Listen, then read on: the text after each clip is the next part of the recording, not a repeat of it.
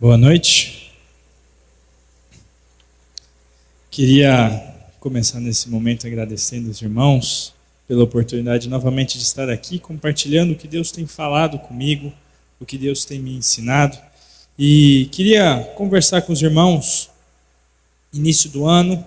Nós começamos com várias é, ideias do que pode ser 2023, do que nós esperamos para 2023.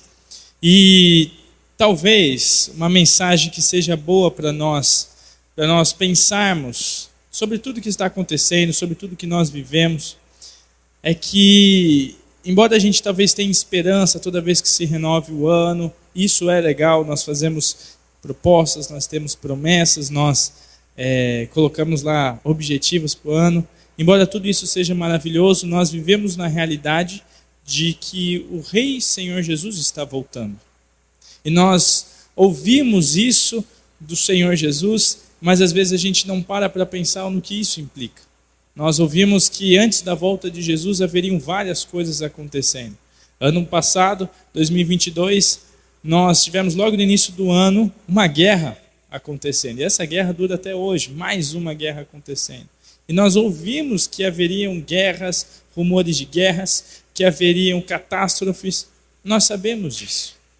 E diante disso, eu quero conversar com os irmãos lá em Jeremias 45, uma mensagem que tem como título A perspectiva do cristão em meio à crise. Porque talvez nós, planejando coisas para o futuro, nós planejamos coisas boas, que é até o pastor Max falou.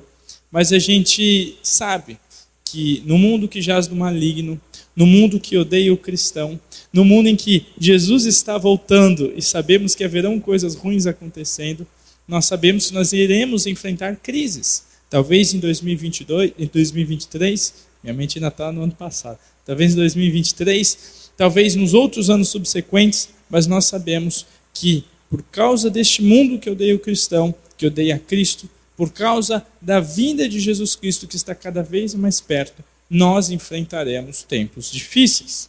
E eu gostaria que os irmãos abrissem a Bíblia em Jeremias 45. Nós leremos o capítulo todo, ok? São apenas cinco versículos esse capítulo, então nós vamos ler o capítulo todo. Jeremias 45. Nós estaremos lendo então dos versículos de 1 a 5, em que diz assim a palavra do Senhor. No quarto ano do reinado de Jeoaquim, filho de Josias, rei de Judá, depois que Baruque, filho de Nerias, escreveu num rolo as palavras ditadas por Jeremias, este lhe disse: Assim diz o Senhor, o Deus de Israel, a você, Baruque. Você disse: Ai de mim, o Senhor acrescentou tristeza ao meu sofrimento. Estou exausto de tanto gemer e não encontro descanso.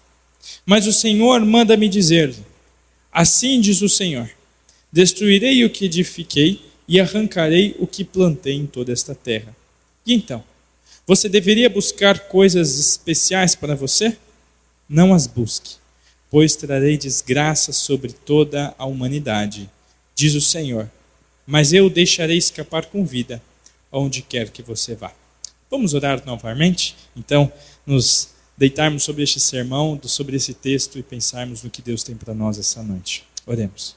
Senhor, muito obrigado pela tua palavra.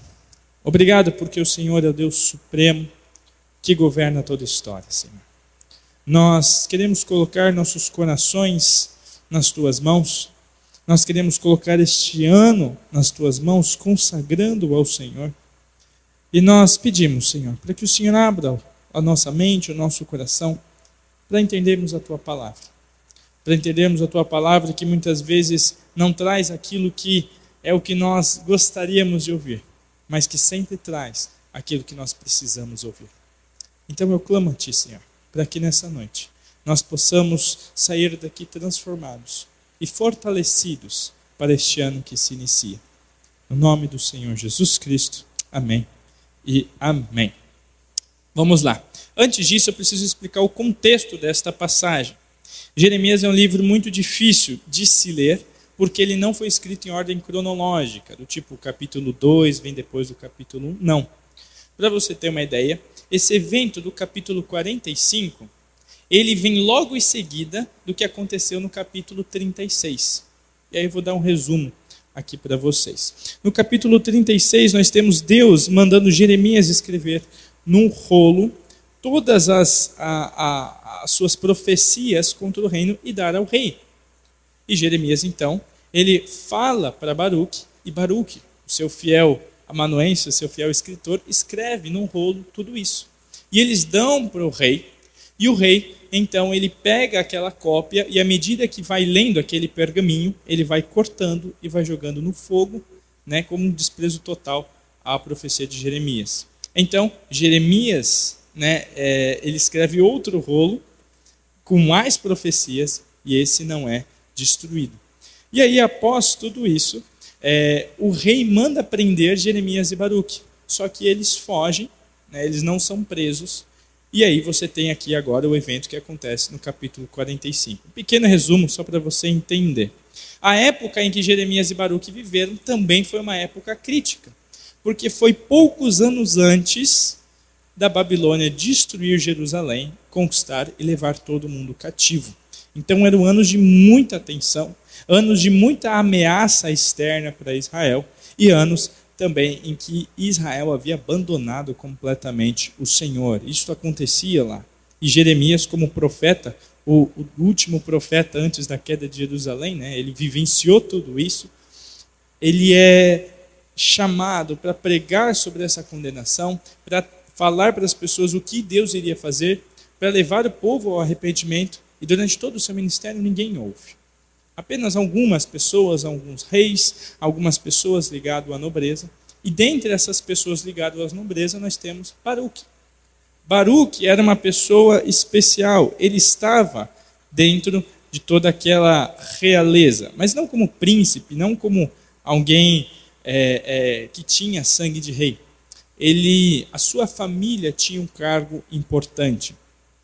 Em Jeremias 51, 59, nós encontramos a descrição de que o seu irmão ocupava, né, seu irmão chamado Seraías, ocupava um cargo importante com o rei, e era o camareiro do rei. Então ele que cuidava lá daquelas é, do descanso, do repouso todo luxuoso do, do rei, de toda a sua nobreza.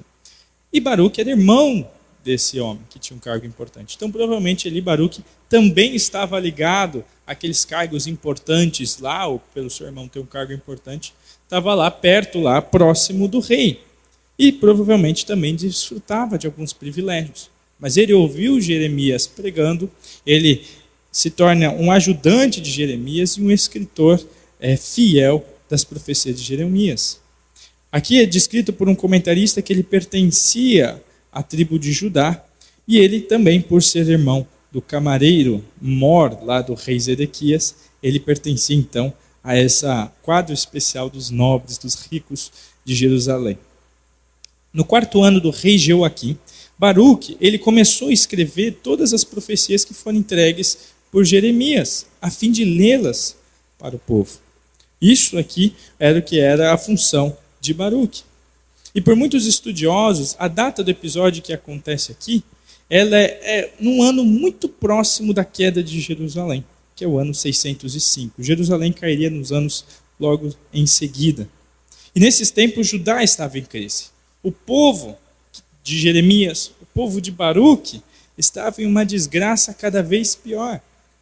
E as profecias que Jeremias escreviam eram profecias duras, eram profecias que não traziam alento para o coração, porque o povo estava em pecado e o povo buscava um certo conforto. Mas Jeremias era aquele que denunciava o pecado do povo e que falava: se vocês continuarem assim, a Babilônia vai destruir. A Babilônia vai destruir tudo isso daqui, vocês precisam se arrepender. Para você ter uma ideia, os falsos profetas, eles pregavam a vitória de Israel, de Judá, sobre a Babilônia. Eles falavam: não, vai ter paz, vai ter vitória, não desistam, lutem, vocês irão vencer. Esses eram os falsos profetas. E Jeremias, o profeta do Senhor, falava: Não, vocês não vão vencer, não vai haver paz, vocês serão destruídos, vocês serão levados cativos, vocês vão passar vergonha, vocês serão humilhados. Arrependam-se e voltem para o Senhor. Mas o povo não fazia isso.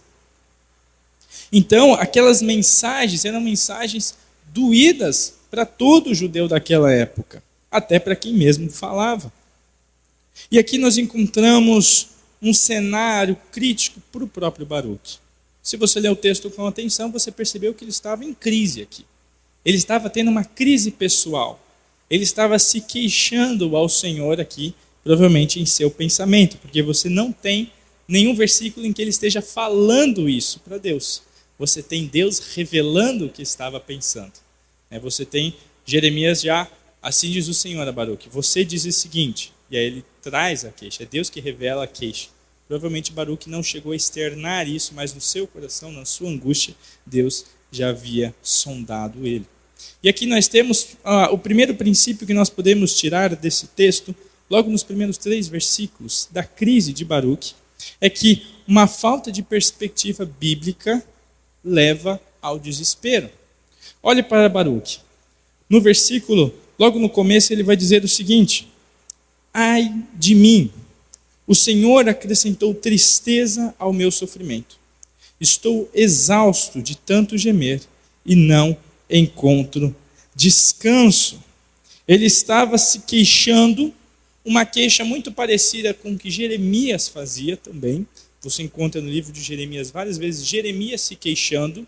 É, ele estava angustiado com tudo que estava acontecendo, com a perseguição. É dito numa passagem que até a família de Jeremias perseguia ele. Então ele era um homem sofrido, um homem que realmente chorava diante de Deus, tanto pelo povo quanto pelos sofrimentos que ele passava, pela rejeição, por toda é, é, é, punição física que ele sofria por ser uma pessoa que pregava a palavra de Deus, que não era atraente naquela época. Baruch, amanuense de Jeremias, escritor, escrevia as coisas de Jeremias, compartilhava então do sofrimento e provação de Jeremias. Também compartilhava das perseguições e ameaças de morte de Jeremias. Também ele estava diante da péssima realidade de que o povo de Judá estaria para ser severamente disciplinado, o que poderia agravar a sua angústia e desânimo. E aí você vê no versículo 3 ele desabafando isso. Até aí parece algo lícito. A pessoa está sofrendo, está se abrindo com Deus. Correto? Exteriormente sim. Mas Deus ele vai na raiz do problema, Deus vai na raiz que, da questão. E nos versículos seguintes, Deus vai dizer o seguinte, mostrando que a intenção do coração de, de, de Baruch estava errado. Ele diz no versículo 4: Assim responde o Senhor: O que estou demolindo, eu eis que estou demolindo o que edifiquei e arrancando o que plantei. E isso em toda a terra. Versículo 5 e procuras tu grandezas? Não as procures. Essa parte que ele vai falar aqui, ele está revelando o coração de Baruch. Baruch, lá no fundo do seu coração, ele estava procurando grandezas. Ele estava procurando importância. Ele estava procurando sair daquilo. O seu sofrimento não era só um sofrimento por toda a nação, mas era um sofrimento porque ele estava procurando outras coisas que não eram servir ao Senhor. Talvez em contraste com o seu irmão, Baruch tinha um sofrimento do ministério profético muito forte. E provavelmente, devido a, devido a isso, desejasse algum tipo de privilégio, ou até comodidade na sua vida. Algum tipo de sucesso humano. Deus aqui ele acusa Baruch de lá no fundo do seu coração estar reclamando, se queixando do sofrimento, porque ele queria sair daquilo e ele queria algo mais, ele queria grandeza. O pensamento de Baruch era de que enquanto seu irmão, camareiro, tinha conforto e cuidava do conforto dos homens, o seu próprio irmão sofria da falta de conforto. Talvez olhando para o seu irmão, vendo o seu irmão numa situação confortável, ele olhando para si mesmo e vendo numa situação desfavorável, tendo que fugir do rei, sendo condenado à prisão e tendo que fugir do rei para não ser preso. Ele olha para si, ele começa a se queixar. E aqui essa queixa se deixa de ser lícita por causa da motivação do coração. Porque a sua perspectiva estava focada em outra coisa. A sua perspectiva não estava focada no serviço ao Senhor, a sua perspectiva não estava focada naquilo que era o plano de Deus para ajudar, o plano de Deus para ele. A, a visão dele era uma visão de que ele estava sofrendo, ele não queria mais sofrer. Ele estava no fundo do seu coração procurando conforto, procurando grandezas, talvez ter um cargo como o do seu irmão. Talvez ter aquele conforto que o seu irmão tinha. O problema de Baruch não está na reclamação, está no coração. Pela resposta do Senhor, fica claro que, no fundo, a angústia profunda de Baruch entesourava um conforto mundano dos sofrimentos em que enfrentava. A resposta do Senhor, que sonda mentes e corações, aponta aqui para a raiz do problema. Seu coração estava focado nas coisas passageiras, não estava focado nas coisas eternas. Ele estava focando o seu coração nos prazeres mundanos. Em última análise, o que Baruch estava desejando aqui, desejando conforto, ao invés de continuar servindo ao Senhor em fidelidade, em abandonar esse ministério que Deus tinha dado para ele, ele estava preferindo, ao preferir o conforto, preferindo os prazeres mundanos de uma vida pacífica ao sofrimento de servir a Deus. A perspectiva de Baruch, então, aqui era de que não valeria a pena servir a Deus. E ele coloca Deus como culpado do seu sofrimento. Se você voltar ali para o versículo 3, você vai, vai ver ele falando: Ai de mim agora, porque me acrescentou o Senhor. Vai dizer: Deus deu ao meu sofrimento tristeza e angústia. Ele coloca Deus como culpado aqui. Ele coloca Deus como um agente é, é, mal que está prejudicando ele. E no seu coração desejando coisas deste mundo. Desejando coisas materiais. É por isso que Deus, no versículo seguinte, vai falar: Olha, eu estou destruindo tudo que plantei. Porque Baruch estava colocando as suas esperanças, a sua fuga do sofrimento, focando e desejando aquelas coisas que o Senhor iria destruir.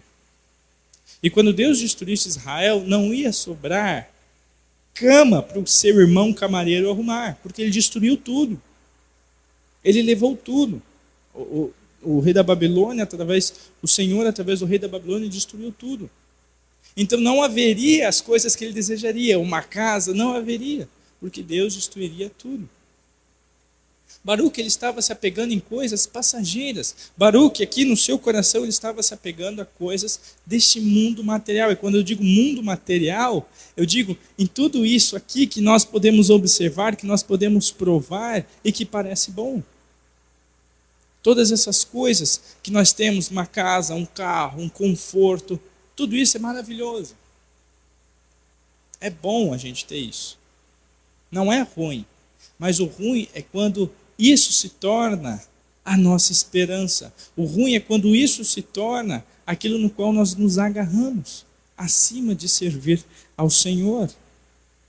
Que o mundo vai de mal a pior, todos nós sabemos. Só que, como Baruch, nós continuamente somos tentados a olhar para esse mundo material como a finalidade última de nossa existência, como a razão da nossa vida. Vemos esse mundo e, e, talvez objetivos e metas que, inclusive, nós colocamos para 2023 como a razão da nossa existência, a nossa missão de vida. Só que nós estamos vendo o mundo se desmantelar diante dos nossos olhos, à medida que Cristo se aproxima da sua vinda se tornando um mundo cada vez mais hostil à fé cristã, se tornando um mundo com todo o caos e crises de cada era. Isso pode trazer o desespero e angústia, porque a pessoa que almeja tanto conforto, quando ela não tem, ela se desespera. A perspectiva aqui é o problema, não as coisas em si. O que pode levar-nos à crise é quando nós mantemos a perspectiva nesse mundo material. Quando nós temos como missão de vida as coisas deste mundo, quando nós amamos este mundo e desejamos o que tem neste mundo. E aí nós vemos o mundo se destruindo, nós vemos o mundo se consumindo em caos e desordem, e quando nós não alcançamos aquilo que nós desejamos, quando nós colocamos a esperança daquilo e nós não temos aquilo, nós nos desesperamos. Nós entramos em conflito, como o Baruch estava entrando.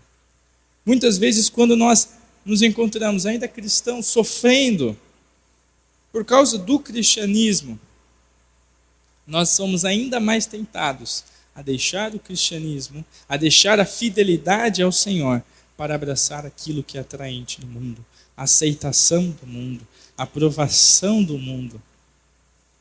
Uma zona de conforto. Não necessariamente algo material como um carro, mas uma zona de conforto de ser aceito e não ser criticado. E aí se tornar um cristão é, ameno, um cristão que não se posiciona e que não mostra a sua fé. Nós aí estamos tendo o mesmo problema de perspectiva, porque nós estamos, no fundo, tendo a mesma conclusão de Baruch, de que vale mais eu buscar o conforto do que eu sofrer por ser fiel a Deus. No fundo, no fundo, era isso que Baruch queria.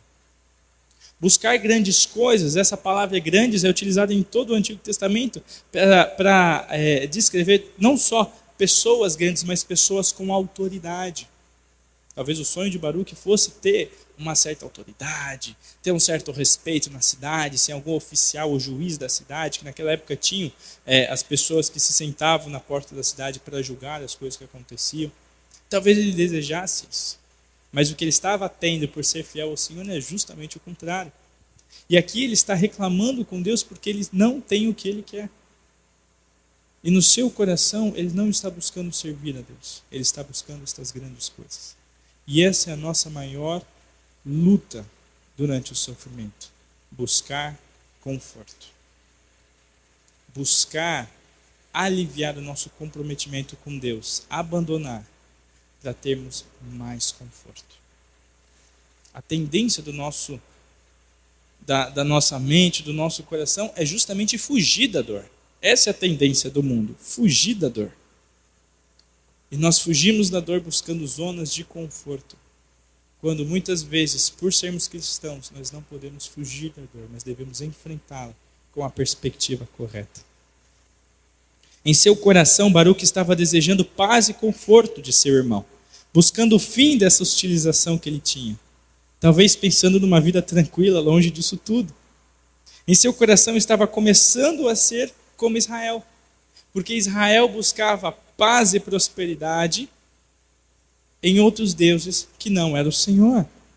No capítulo 44, você tem um caso em que o capítulo 44 aconteceu muito mais tarde, só para os irmãos saberem, mas no capítulo 44 é revelado que as mulheres de Judá, elas faziam bolos consagrados a uma tal de rainha dos céus, que era uma deusa babilônica, deusa da fertilidade, que era deusa da prosperidade também, e o seu culto era um culto muito infame.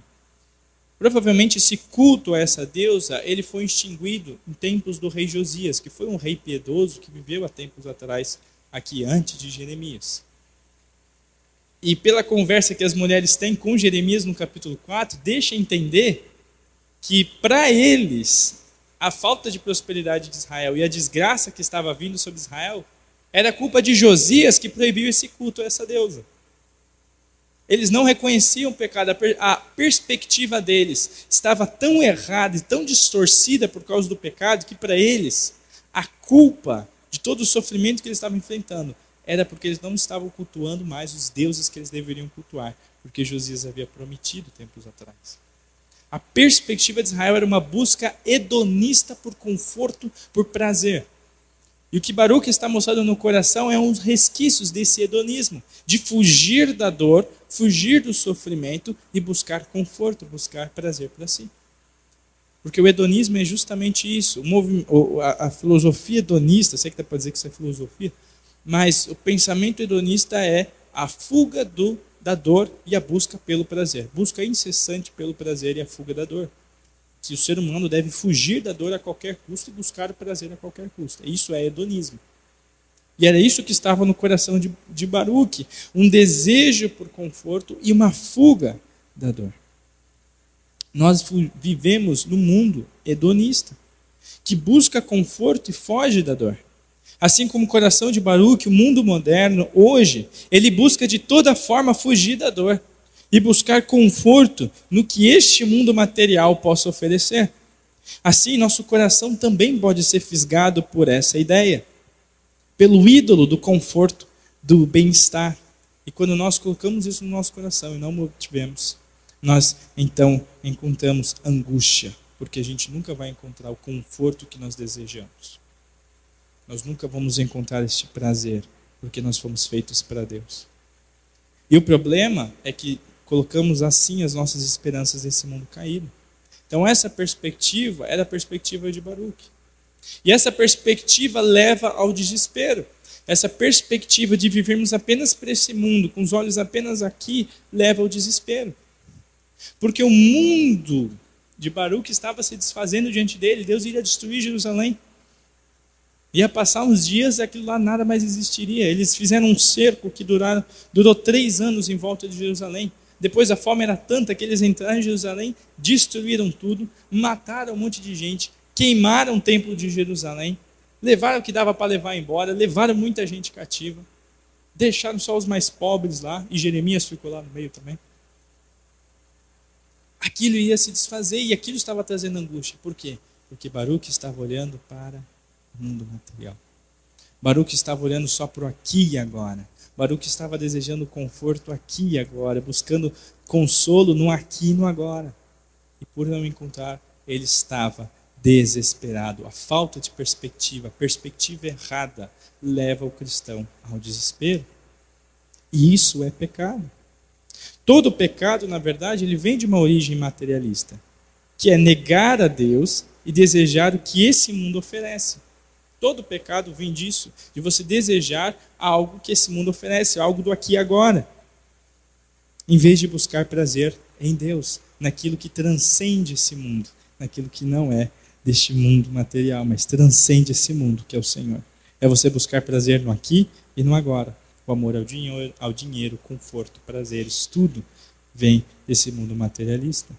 No mundo de dor, ter o ídolo do bem-estar é invocar o desespero. Porque nós nunca teremos paz plena, genuína e verdadeira nesse mundo. Nunca teremos isso. Nós vamos passar por perrengues, ainda mais se somos cristãos. Nós vamos passar. Nós vamos passar por problemas cada vez maiores. A Bíblia fala que antes de Cristo voltar, vai estar tudo no caos. Por que, que a gente espera coisas melhores aqui e agora? Se apegando aqui agora. O nosso reino não é daqui. E aí então Deus exorta e muda a perspectiva de Baruch. E aí chega o nosso segundo princípio desta noite, de que a perspectiva correta diante do sofrimento traz esperança e traz alegria. A perspectiva correta diante do sofrimento traz esperança e alegria. O conselho que Deus dá para Baruch é muito profundo. Disse assim: Mas o Senhor manda-me dizer: Assim diz o Senhor: Destruirei o que edifiquei, arrancarei o que plantei em toda esta terra. E então, você deveria buscar coisas especiais para você? Não as busque, pois trarei desgraça sobre toda a humanidade, diz o Senhor. Mas eu o deixarei escapar com vida por onde quer que você vá. Deus se alienta para ele, Deus mostra para ele que, como Criador soberano, ele iria destruir tudo nessa presente ordem. Todo mundinho que Baruch conhecia seria destruído. Tudo ali seria destruído pelo juízo do Senhor. E por isso, tais pensamentos de buscar grandeza era totalmente tolice, era fútil Baruch pensar dessa maneira. Buscar sucesso buscar prazer, buscar conforto, onde tudo seria destruído, não fazia o menor sentido. E Deus abre essa, abre essa, essa visão de, Jerem, de, perdão, de Baruch aqui, tentando ir mudando a perspectiva de Baruch. Baruch focado no aqui agora, Deus fala: Eu vou destruir tudo isso que você está querendo. Não vai ter mais isso. Para que, que você vai se apegar nisso? Para que, que você vai querer coisas grandes se eu vou destruir todas essas coisas que você deseja? Ele está mudando a perspectiva. E ele está mudando a perspectiva de Baruch aqui com um balde de água fria. Não, não, ele não fala assim, vai dar tudo certo, fica tranquilo, confia em Deus. Não, ele está falando, vai ter tudo destruído. Ele, né, ele quebra o brinquedinho de Baruch. Ele tira as esperanças de Baruch desse mundo. Para depois mostrar aonde Baruch deveria confiar. Por isso que ele fala isso aqui. Para que Baruch acordasse e percebesse que tudo aquilo que ele desejava seria destruído, ele não deveria apegar-se naquilo, não deveria colocar suas esperanças e a sua missão de vida naquilo. O foco da vida do servo de Deus não está no presente momento, mas na vida eterna em Deus. Assim como toda aquela presente é, é, cidade seria destruída e foi destruída pelo Senhor. Assim nós encontramos a, a descrição em 2 Pedro de que todo este mundo, esta presente ordem, será destruído pelo fogo. Deus irá trazer o juízo, irá destruir tudo isso daqui. Por que, que nós iremos manter a nossa esperança aqui? Deus irá destruir este reino. Deus irá destruir tudo isso que nós conhecemos, a presente ordem, este mundo que jaz no maligno, tudo isso será destruído. Deus irá desfazer essa presente ordem para então fazer os novos céus e a nova terra. Então, para que, que a gente vai ficar se apegando nos antigos céus e antiga terra que nós vivemos? É isso que nós devemos pensar nesta noite e refletir, porque a futilidade do materialismo se encontra no fato de que tudo isso é breve e é frágil. A futilidade do materialismo, o sucesso humano, prazeres da vida, está no fato de sua brevidade e fragilidade. E por isso, o nosso foco não deve ser aqui, mas deve ser na vida eterna em Deus. No fato de que o nosso tesouro é o Deus vivo. Não é algo aqui, é Deus o nosso tesouro. A nossa fonte de alegria e contentamento, se nós colocarmos aqui, será frustrada invariavelmente. Se a sua alegria está no seu emprego, isso será frustrado. Se a sua alegria está nos seus bens materiais, isso será frustrado. Se a sua alegria e a sua esperança está no modus operandi desse mundo, isso será frustrado. Se a sua alegria, a sua esperança está em alguém nesse mundo, isso também será frustrado. Mas se a sua esperança está no Senhor, isso não será frustrado. Se sua esperança e sua fonte de alegria e contentamento é o Senhor, isso não será frustrado. E o que Deus aqui está ensinando para Baruque de que ele não deveria se apegar nisso porque tudo seria destruído, o que Deus espera de Baruque é semelhante à atitude de outro profeta, o profeta Abacuque. Lá no capítulo 3, versículos 16 a 19, Abacuque ele tem a conclusão que Deus espera de Baruque. Olhe lá, Abacuque capítulo 3, versículos 3 a 19. Abacuque capítulo 3, os últimos versículos de Abacuque.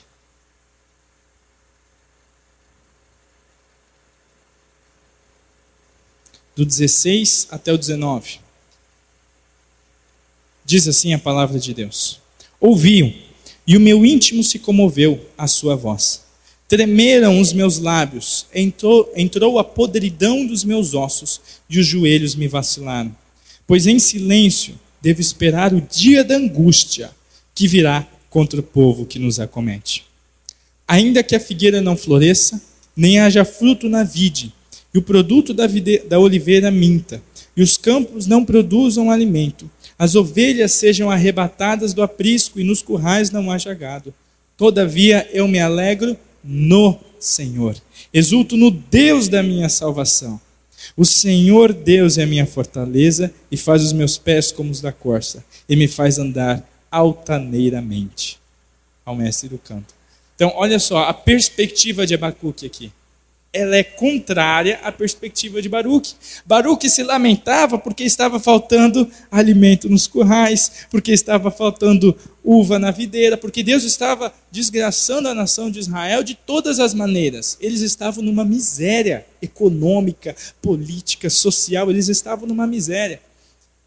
E aqui você vê Abacuque dizendo que a sua confiança e alegria estava no Senhor. Eu me alegro no Senhor, ainda que tudo isso aqui se desfaça. Mas Baruque estava se lamentando porque ele estava querendo se apegar naquilo que Deus estava se desfazendo. Então, o que Deus faz destruindo o sonho de Baruque aqui é justamente isso. fazer com que Baruch pare de buscar alegria e contentamento nas coisas materiais e comece a olhar para aquilo que é eterno, para o próprio Senhor e buscar alegria e contentamento no próprio Senhor. A reação que Deus esperava da parte de, Bar de Baruch era a mesma que ele esperava do contemporâneo dele, Abacuque. A esperança de uma pessoa piedosa, em meio a um julgamento nacional, é continuar firmemente fixado em Deus, diz um comentarista bíblico sobre esse texto. Então, nós vemos o julgamento do Senhor sobre este mundo. E o mundo se destruindo em loucura. Mas a nossa perspectiva deve ser de se alegrar no Senhor, porque Ele é a nossa fonte de alegria e contentamento. Porque a nossa cidade não está aqui. Porque nós esperamos um novo céus e uma nova terra. E tudo isso daqui será desfeito. Essa é a nossa esperança e é nisso que nós devemos nos apegar. Deus chama Baruque, então, a descansar no Senhor e no seu cuidado, através de uma mudança na lente de Baruque.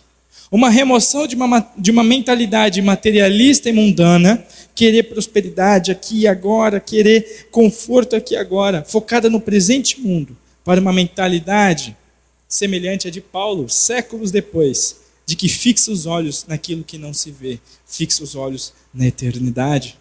O que Baruch precisava era de uma perspectiva da eternidade acerca do sofrimento presente. Era disso que ele precisava. Precisava entender que os tesouros do mundo são passageiros e seriam destruídos pelo juízo de Deus. Mas o tesouro nos céus, esse sim, deve ser o foco de Baruch.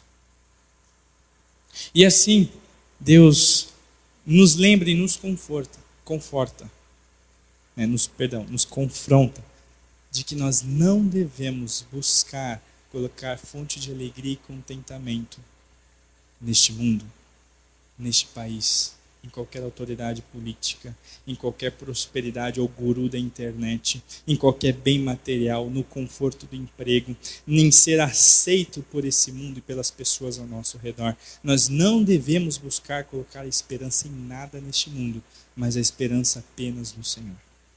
E sermos cristãos, servos de Deus nesse mundo. Isso vai nos custar muito. Vai nos custar horrores.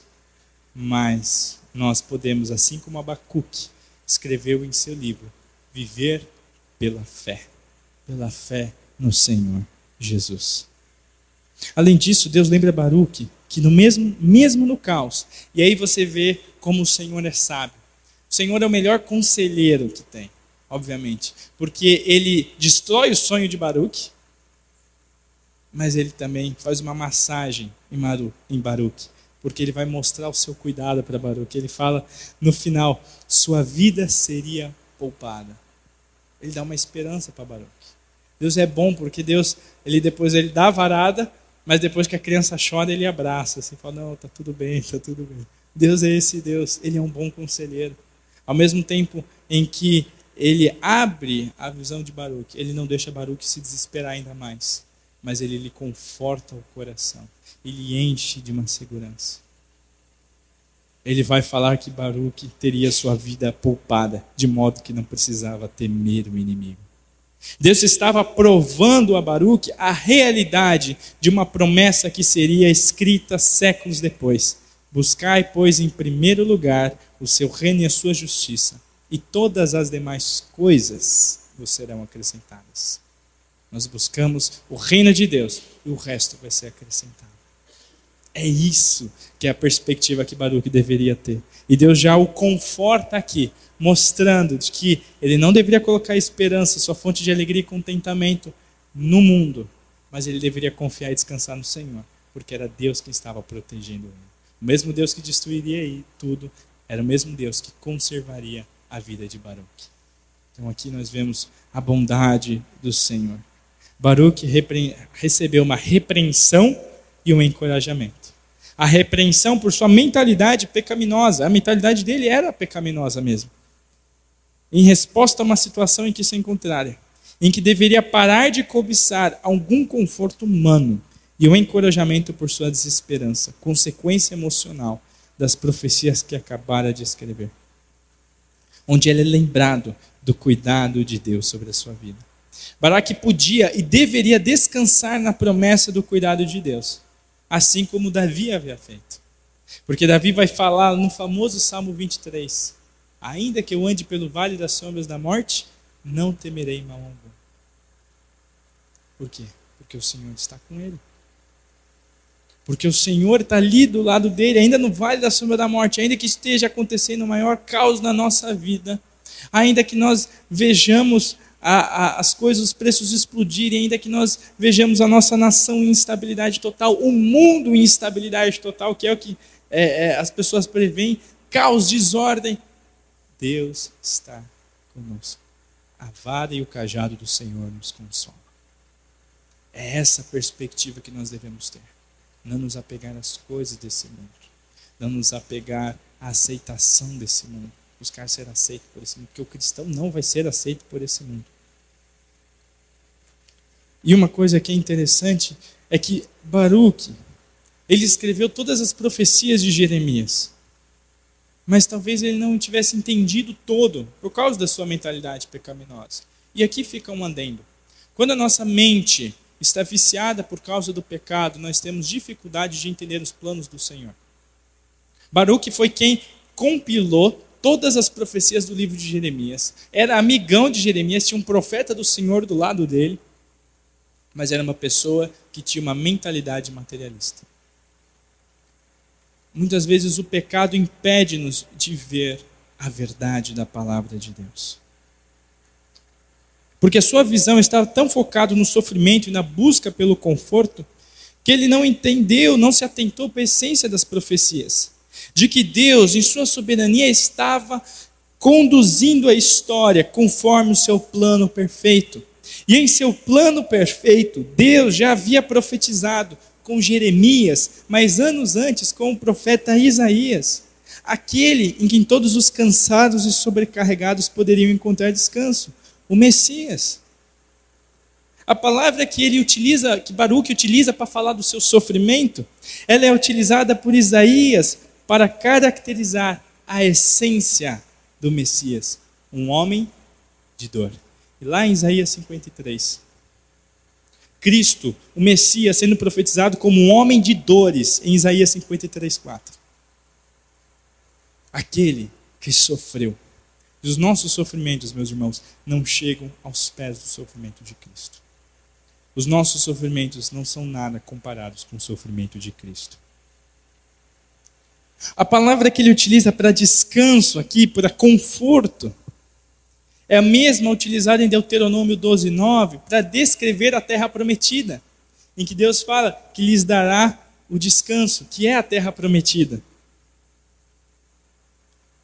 Mas, em Hebreus 4, essa terra prometida, esse descanso, é descrito como o Senhor, o nosso descanso.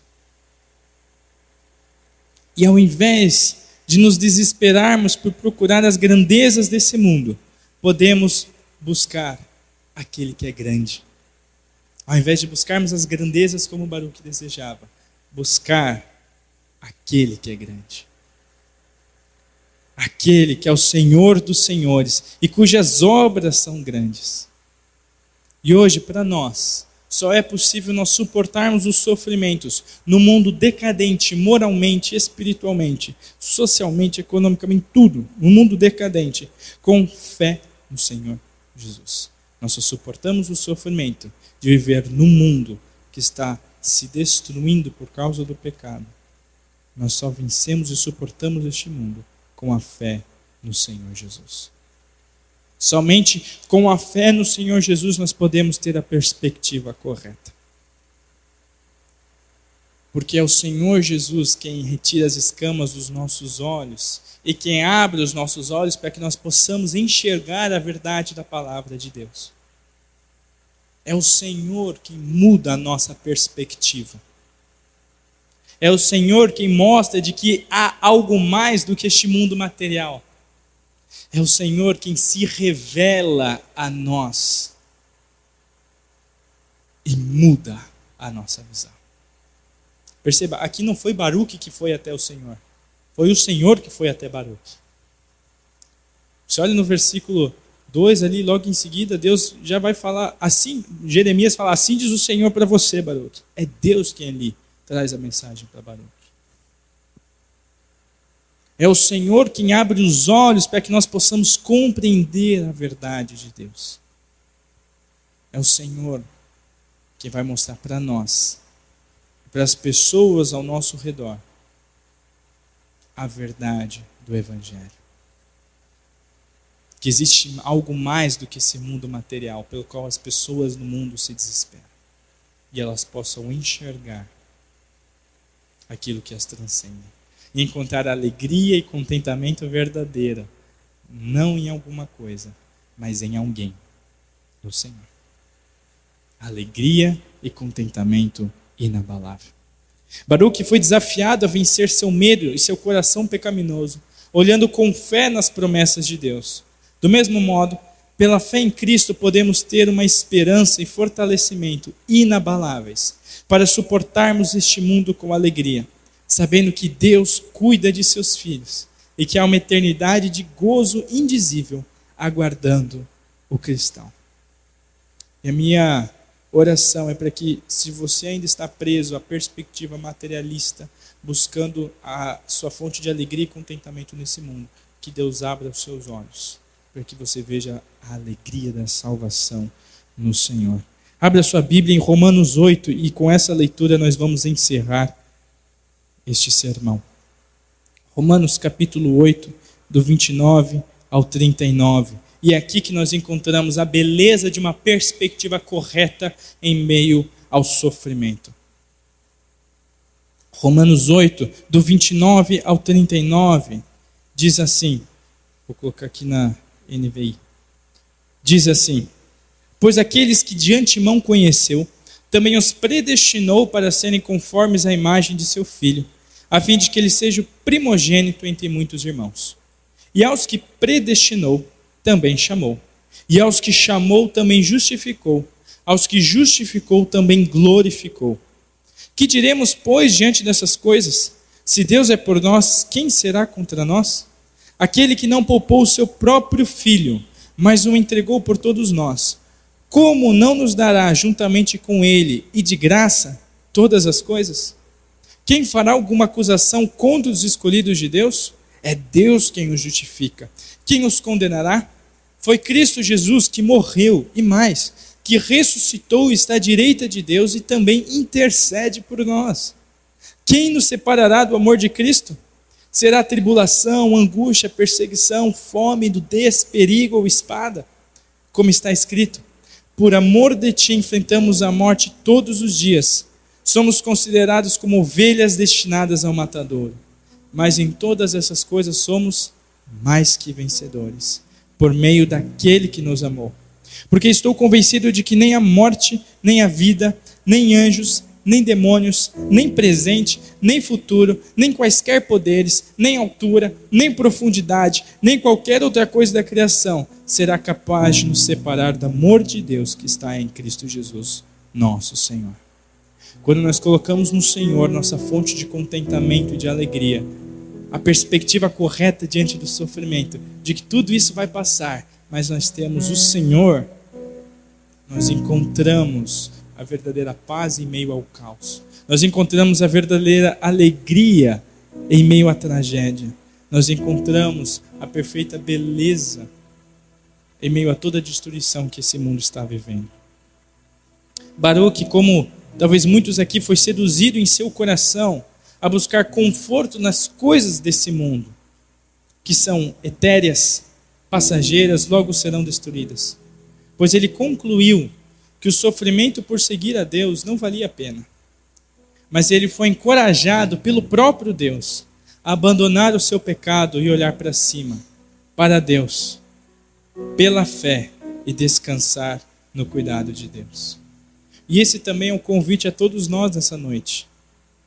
Que a despeito das coisas difíceis que nós vamos encontrar neste ano de 2023, nos anos seguintes, até Cristo voltar, porque as coisas só vão piorar não importa o reino, a área, a situação e o lugar onde você esteja, nós podemos descansar no Senhor. E sermos fiéis a Ele em meio ao sofrimento, descansando nas invisíveis promessas de Deus, obedecê-lo fielmente, porque a nossa cidade, a nossa esperança não está aqui, porque o nosso conforto, a nossa alegria não está aqui. Assim, encerrando esse texto, encerrando essa pregação, nós podemos encontrar descanso e fortalecimento no meio do caos, pois o Senhor cuida de nós. Somente assim nós vamos encontrar descanso e paz no meio do caos. Por isso eu quero te convidar nessa noite a render o seu coração ao Senhor, a pedir para Ele abrir os nossos olhos, nos livrar de todo resquício de, de busca por conforto e alegria neste mundo e abrir nossos olhos para ver as maravilhas dele, descansar nele, de que ele é eterno e nós temos ele. Amém? Vamos cantar ao Senhor.